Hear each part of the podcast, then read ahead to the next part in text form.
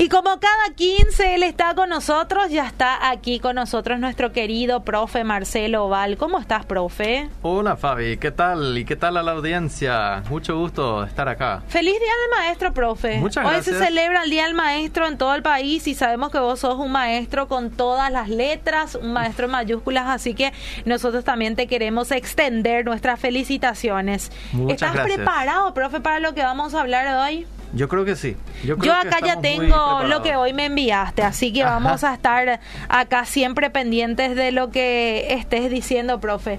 Compartiendo mesas de demonios, decía el título. Sí.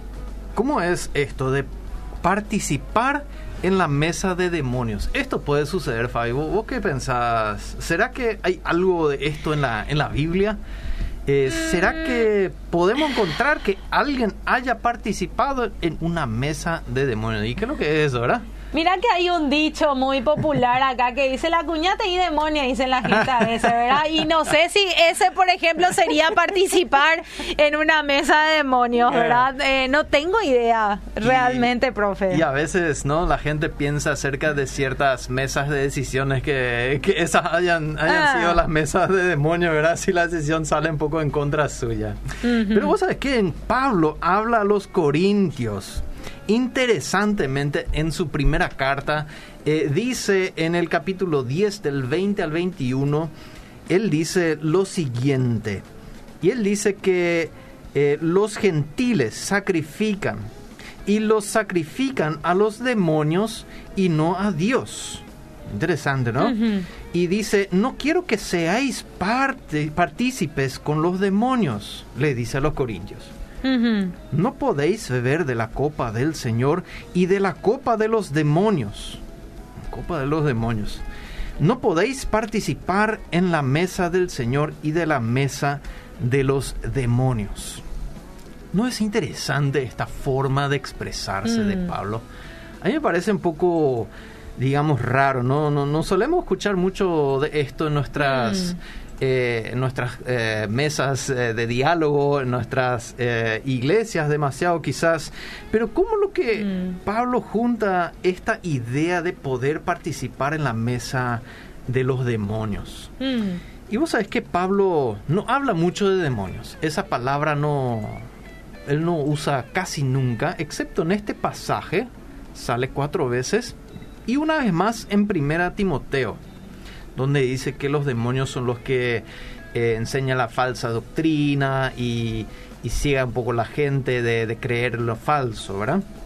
Entonces, acá es, digamos, algo de lo central que podemos entender a lo que Pablo se refiere eh, con estos, estos demonios, ¿no? Y viste que lo compara con eh, participar en la copa del Señor Eh. o participar en la copa de los demonios, ¿verdad? Hoy en día hay más gente participando en la Copa Libertadores que en estas dos Ah. copas, ¿verdad? Pero cada uno con su, con su copa, ¿no? Eh. Pero fíjate que eh, también lo compara con la mesa del Señor, con la mesa de los demonios. Otra vez ahí tenemos o del Señor o de los demonios.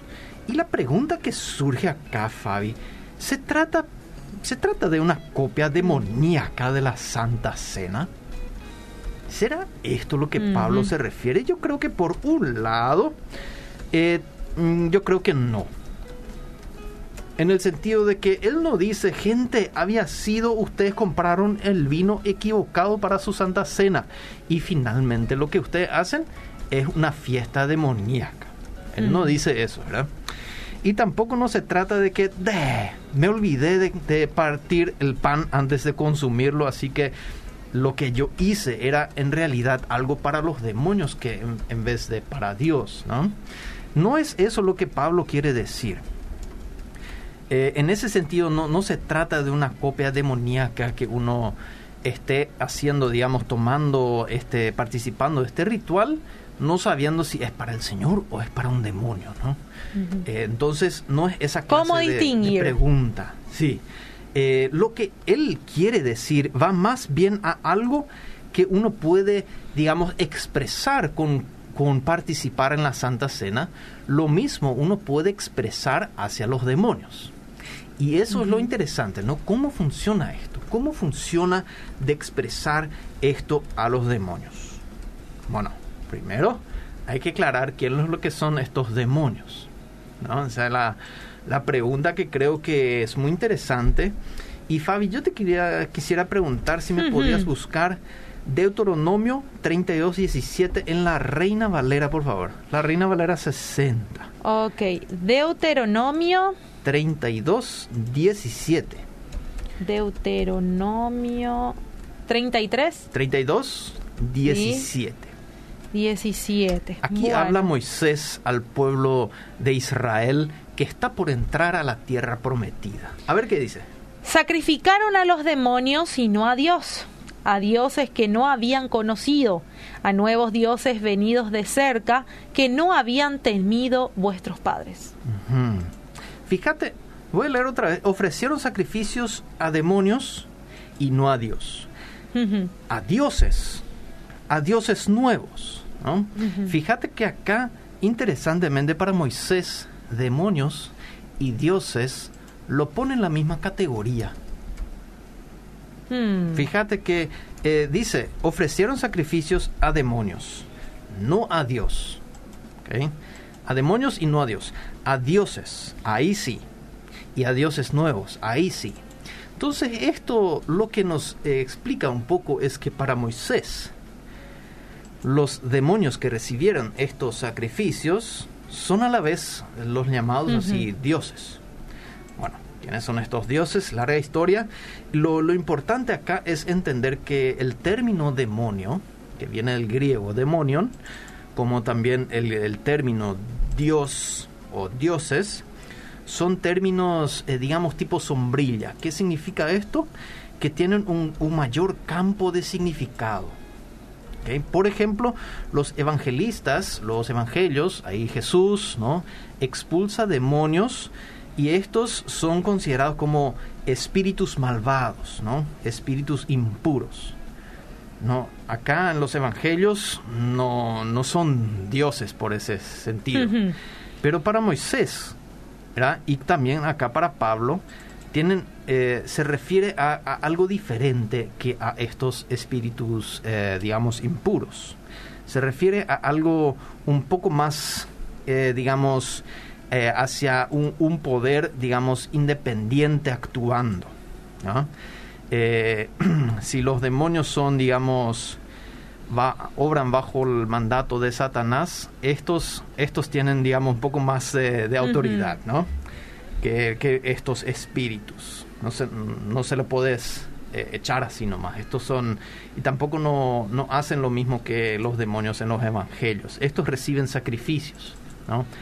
Estos er, eh, participan, o sea, preparan una mesa, estos preparan, o sea, son casi con la, en la categoría de, de, un Dios, ¿no? A lo que le hacemos a, a Dios.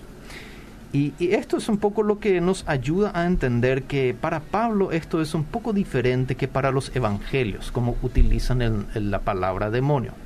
Fíjate que él suele decir eh, acerca de estos, estos eh, poderes, ¿no? los llama especialmente en la carta de Efesios, él habla de autoridades, dominios, principados, potestades, poderes, huestes espirituales, ¿no? Todo esto son términos que él aplica a estos, a estos seres. Que, bueno, si son potestades, principados, son, son, un poco más que un espíritu inmundo, ¿verdad? Un poco más de lo que puede poseer, poseer una, una, una persona. Entonces, en este sentido, para Pablo, estos, estos eh, demonios son un poco, digamos, más como dioses que, simplemente un, espíritu. No sé si me podrías leer, por favor, eh, el Salmo 82, versículo 1, también en la Reina Valera, por favor. Salmos 82, 82 versículo, versículo 1. Bueno, vamos a leer en Reina Valera, ¿verdad? Acá dice, amonestación contra los juicios injustos. Dios está en la reunión de los dioses, en medio de los dioses juzga. Muy interesante, ¿no? Otra vez ahí tenemos eh, los dioses y Dios es el que juzga, ¿verdad? Interesantemente en este salmo se habla de que aunque fuesen dioses, ellos van a morir como los mortales, que somos nosotros, ¿verdad? Entonces ahí hay un juicio que, que, Dios está en contra de estos dioses. Y de lo que encontramos acá en Pablo, pareciera ser algo, digamos, similar, ¿no? Algo similar a, esto, y podríamos llamarlos unos dioses menores, que no, para Pablo no son como Dios, pero sí son, digamos, más que estos espíritus rondando por ahí. O sea, es un poco más que, que eso. Mm. Bueno, la pregunta entonces es, ¿cómo lo que se participa con estos demonios, verdad? ¿Qué, creo que uno hace o, no debe hacer para participar eh, con estos eh, demonios? Y es interesante que estos corintios a los que Pablo le escribe, ellos vivían en un mundo súper religioso. Eso no quiere decir que eran todos santitos. Que religión y, santidad no siempre es lo mismo. Eh, Corinto era una ciudad de mucho movimiento. Eh, tenía un, gran puerto y era una conexión que conectaba, digamos, en el Mar Muerto, el oriente con el occidente. Entonces era una, ciudad que tenía un, hermoso eh, lugar de conexión donde muchos navegantes se eh, paraban y estaban algunos días, entonces muchas ideas, muchas religiones se compartían. Y lo que se solía hacer es, eh, digamos, eh, tratar de ver si lo que nosotros hacemos, decían los corintios, es favorecer a, todos los dioses, o sea, adorarlos para que no alguien se enoje de estos y nos mande, digamos, una enfermedad o algo así. Entonces, ellos iban a, darnos el favor, ¿verdad? Y eh, realmente lo que es algo desconocido, lo que Pablo predica acá, es que vamos a adorar solo a un Dios. Ese es el mensaje duro que Pablo tiene que explicar a esta gente. Vamos a adorar solo a un Dios. Mm. Eh, podríamos determinarlo, vamos a tener solo un patrón eh, a veces es difícil porque cuando el patrón ya no tiene lo que queríamos de él, ¿verdad? Se cambia el patrón. Claro, claro. Y, eso es lo que Pablo dice, eh, con Dios no funciona así, mm. no puedes cambiar y tampoco no le gustan los patrones que vos estés trabajando acá y también allá y también por el tercero, ¿verdad? Y de repente no haces ninguno de trabajo. Claro, porque no vas a hacer el trabajo. Eso mismo, eso mismo. Exactamente. Entonces, lo que Pablo explica a la gente con Dios de Israel, si ustedes le van a querer seguir a este Dios, a este Jesús, es su Hijo que vino a, a llevar a nosotros, los gentiles, junto al pueblo de Dios, si nosotros le vamos a seguir, no podemos estar jugando o bailando en dos pistas a la vez. Y esto es un poco la, la, cosa que Pablo les, les, quiere hacer entender. Y si vos te ibas al mercado a comprar carne en, Corinto, vos podías encontrar, digamos, eh, carne que era sacrificada de repente a, ídolos. Pero vos no sabías, porque ahí estaba en la mesa ya bien servida para ser comprada. Entonces algunos tenían problemas y bueno, ¿se puede entonces eso o, no se puede? Y Pablo dice, bueno, no voy a preguntar, o comprar nomás y comer, ¿ok? Mm. Porque si no, nunca vas a poder llegar a comprarlo algo de carne, ¿verdad? Mm. no te voy a complicar ahí. Pero si vos te vas al templo de este ídolo, ¿verdad? Porque vos decís, ah, bueno, si eso no hace nada, comer en el templo de este ídolo tampoco no es problema, ¿verdad? Entonces, eh, Pablo dice que eh, habían algunos que, se, que decían, a mí no me hace nada comprar esta carne, comer esta carne, que él llama a los eh, que se llaman los más fuertes, Y él dice, se creen ustedes más fuertes. Y está bien, no hay problema, ¿verdad? La carne no les va a echar del cielo, dice. Pero si ustedes se creen más fuertes y que el débil, ¿verdad? se tropieza por lo que ustedes hacen, eh, ese pecado bueno, yo no pongo mi mano en el fuego que mm. no les va a sacar del cielo, ¿verdad? Ahora, no se trata de las carnes, se trata de lo otro, de que ustedes se creen casi demasiado fuertes. Y él dice justamente a estos fuertes, a los corintios, que decían saber mucho, ser muy religiosos y tener mucha sabiduría, él les dice que tienen unos tres problemas centrales estos tres problemas centrales eh, eran el problema de la idolatría, el que adoraban a otros dioses a la vez, o sea, estaban, digamos, bailando en dos pistas a la vez, ¿no? Con los dioses, haciendo acá la cosa y después haciendo acá la otra cosa. Es como que si vos te vas a dos iglesias a la vez, ¿verdad? Y decís acá una, no, yo acá no me voy, ¿verdad? Eh, bueno, si vas a empezar a pagar el diezmo, esto rápidamente va a terminar, ¿verdad? Pero mientras que vos no tengas que dar nada, ¿verdad? fácilmente vos eh, puedas conseguir los favores en diferentes iglesias, ¿verdad? Y un poco ese es el, sentido que Pablo acá eh, inculca a los corintios, que no podemos jugar con, estas cosas. uno de estos problemas era la idolatría, ¿verdad? Y ellos iban a sacrificar a los otros dioses eh, por el mismo motivo como que un israelita iba a sacrificar a su Dios. Eh, Pablo eh, era un judío, él me imagino que sacrificaba en su vida. Ahora, después de Cristo, después de su conversión, yo no sé si sacrificaba todavía, pero interesantemente está esta idea de que la gente sacrificaba a sus dioses. Entonces, ¿qué significaba este sacrificio? Era una manera de expresar gratitud por los favores recibidos, ¿verdad? Nosotros hoy en día vemos acá, eh, gracias por los favores recibidos a fulano, ¿verdad? San fulano, San expedito, ¿verdad? Sí. Y todos los santos de, eh, habido y por haber. Eh, esto es una expresión de gratitud, el sacrificio también, por los favores recibidos, ¿verdad? Al, al Dios al cual lo sacrificas y también demuestra una dependencia y lealtad a este ser superior. Le dice, vos vas a ser mi patrón y yo voy a ser tu peón. Eso es lo que dice el sacrificio, ¿verdad? Ahora hay que cuidar con a quién, a cuál patrón le decimos esto. ¿verdad? Ah, claro. Porque ahora hay muchísimos patrones y... Exactamente, hay que cuidar un poco, ¿no? ¿Qué eh, cuidar en qué mesas donde se ofrecen toda clase de carne participamos y en cuál no? Esa es una pregunta muy interesante, ¿no? Fíjense que fácilmente nosotros podemos ser comprados por poder, por, por las tentaciones mismas que pasó Jesús, ¿no? El poder, la comida, ¿no? Eh, no tener que trabajar por esto aquello, entonces la vida se pone más fácil, la comodidad se le ofrece y fácilmente participamos en mesas que se contradicen con la mesa del Señor, ¿no? Podemos decir, eh, profe, que entonces cuando se refiere a mesa de demonios, eh, se refiere entonces a los dioses internos que de repente nosotros solemos tener.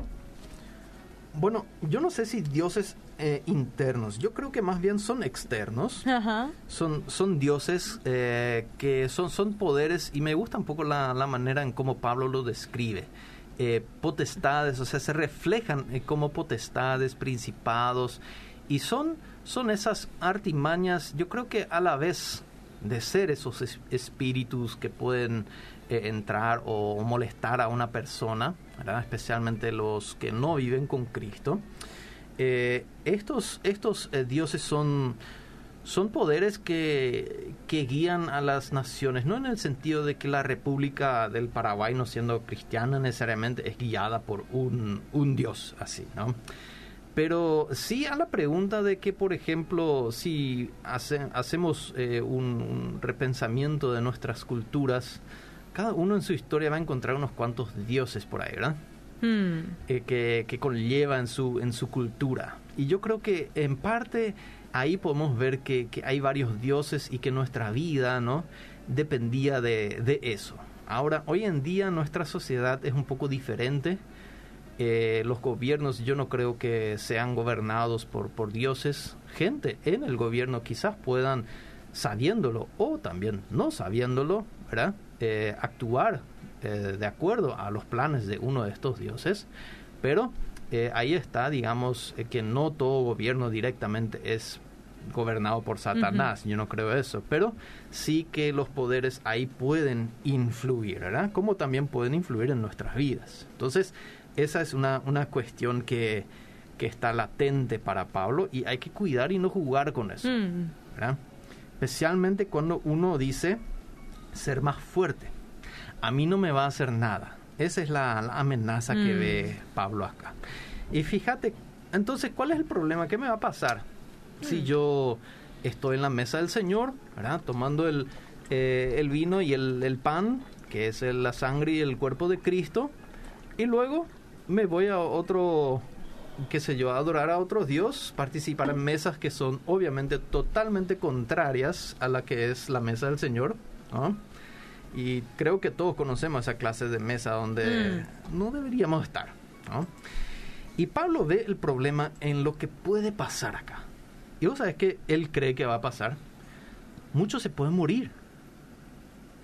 Y a la primera eh, vista nos parece un poco raro, ¿verdad? ¿Cómo, ¿Cómo que me voy a morir por idolatrar? ¿Él, ¿Él se refiere a una muerte espiritual o a una muerte física? Yo creo que él se refiere a una muerte física. Porque fíjate lo que él hace. En el capítulo 10, él habla del, del ejemplo del pueblo de Israel. Él menciona los tres problemas que tiene la iglesia de Corintios. Primera es la idolatría, segunda la fornicación y tercero es la murmuración contra eh, el liderazgo designado, en este caso por de Cristo, ¿verdad? Que Cristo sí, sí, pero vamos a hacerlo nuestro también, ¿verdad? Fíjate que el pueblo de Israel tenía esos tres problemas también y cita los, los ejemplos en el desierto, ¿no? Donde estaban los israelitas. Y estos tres problemas son los que él ataca en la carta a los Corintios. Corintios. Entonces, fíjate que eh, en Éxodo 32 se habían preparado el becerro de oro. ¿Y qué, eran, eh, qué era esto? Y ellos decían, este es tu Dios Israel, que te ha sacado de la tierra de Egipto. Esto es un cambio de patrón, directo. Ya no es Yahvé el que nos sacó de Egipto. Ahora este becerro de oro va a ser.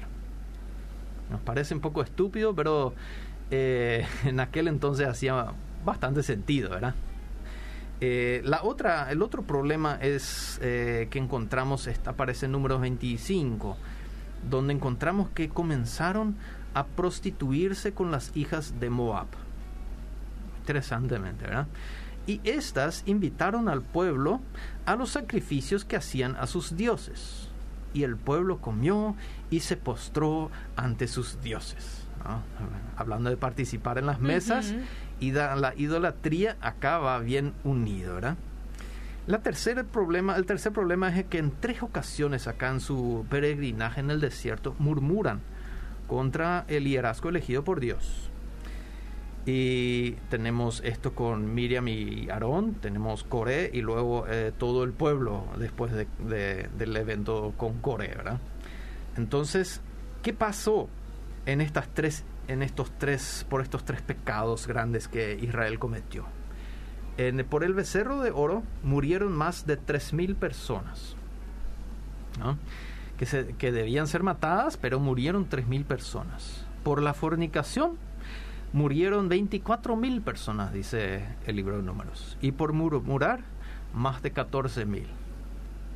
Muy interesantemente que Pablo acá ve una amenaza. Eh, y fíjate que él ve los tres pecados en la iglesia en donde él predica. Y él tiene miedo. Pablo tiene miedo. Gente, esto puede llevar a la perdición, esto puede llevar a la, a la, a la muerte. Yo no sé cómo, yo no sé por qué, pero desastres pueden suceder.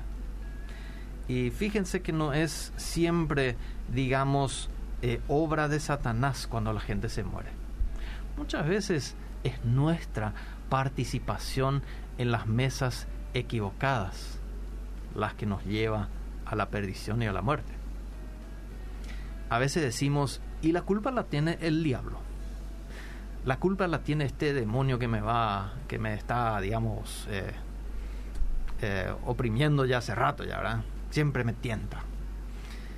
Y la pregunta es, ¿no será que participamos a veces de las mesas equivocadas y que esto pueda tener, digamos, eh, una consecuencia grave a nuestra vida? Y yo creo que Pablo lanza esta, este desafío a esta iglesia. Quizás sea un desafío para nosotros también. ¿verdad? Resumiendo un poco, podríamos decir que Sacrificar o participar en celebraciones de sacrificios a otros dioses, aparte, o sea, que no sea al Dios Yahvé y Jesucristo, eh, Dios lo condena. Este Dios es un Dios celoso. Porque fíjate que nuestro texto, el, el versículo 22, eh, eh, termina con, con, una frase muy interesante, porque acordate que se creían los más fuertes, ¿no? Y, es ahí justo que Pablo eh, menciona eh, que él dice, nuestro Señor es celoso. No, no vayamos a, intentar de hacerle celoso. Hmm. Eh, esto va a acabar mal. Cuando el Señor Dios, creador de todo el mundo, mete la hoz o cuando envía fuego contra sus enemigos, más vale que no estemos entre sus enemigos. ¿Quiénes son sus enemigos? Los que adoran a otros dioses. ¿Eh? Esos Así que el llamado está, el llamado está de que cuando suceda que Dios envía, meta la hoz o envía el fuego, ojalá que estemos del lado correcto mm. y no del lado equivocado. Y termina Pablo diciendo esta, esta interesante frase llamándolos eh, eh, a, la, reflexión y le dice, ¿y o acaso ustedes son más fuertes que Él? Ustedes que se creen fuertes, ¿verdad? Mm. ¿Acaso son más fuertes que Dios mismo? Y es una pregunta creo que nos debemos hacer, ¿verdad? A veces nos creemos nosotros mismos casi como unos dioses, ¿no? Quizás nosotros queremos preparar nuestra propia mesa en vez de participar en la mesa del Señor, donde está fulano o fulana, ¿verdad? Que siempre hacen esto, cosa que, que, a mí no me gusta, ¿verdad? Siempre hablan así que, no sé, no son muy mis amigos, ¿verdad? ¿Y por qué no vamos a hacer mi propia mesa? Y yo creo que es parte de, la mesa del Señor en aceptarnos unos a los otros hmm. y no creernos nosotros mismos unos dioses de los cuales vamos a, nos, a ser nosotros los que vamos a, atender una mesa no en competencia con la mesa del Señor. Hmm. Ojalá que esto no ocurra. Y eh, ojalá, yo creo que Pablo lanza esta, este desafío a la iglesia, ojalá que ustedes no sean, eh, digamos, la, la generación que se quedará tendida en el desierto por no mm. obedecer a Dios. Eh, ojalá que ustedes no sean esta generación. Y creo que sería oportuno de, de pensar y reflexionar, de, de, verlo. Ojalá que no sea la nuestra, la generación que quedará tendida en el desierto. Porque acordémonos que va más allá de esto, porque esta es la generación que no entró en la tierra prometida. Tremenda enseñanza, profe. Esta no entró. Y ese es el llamado de no participar en las mesas equivocadas. Qué enseñanza, profe. Realmente tremendo. Acá la gente prendida también. Te envían saludos desde Formosa, Argentina. Nos están viendo. Acá dice, supongo que el texto hace alusión a espíritus que las personas las, las adoraban o las percibían como divinidades paganas. Dice acá un, un oyente. También nos están escuchando desde Clorinda. Acá dice, gracias profesor por tu participación. Muchas felicidades por el Día del Maestro. También te envían los oyentes acá. Y bueno, están a full prendidos, profe. y aprendemos bastante en el bloque. Sí, un, un hermoso bloque y gracias por los saludos y las felicitaciones. Espero que en vez de participar en estas mesas podamos participar en el banquete que el Señor nos está preparando en el cielo.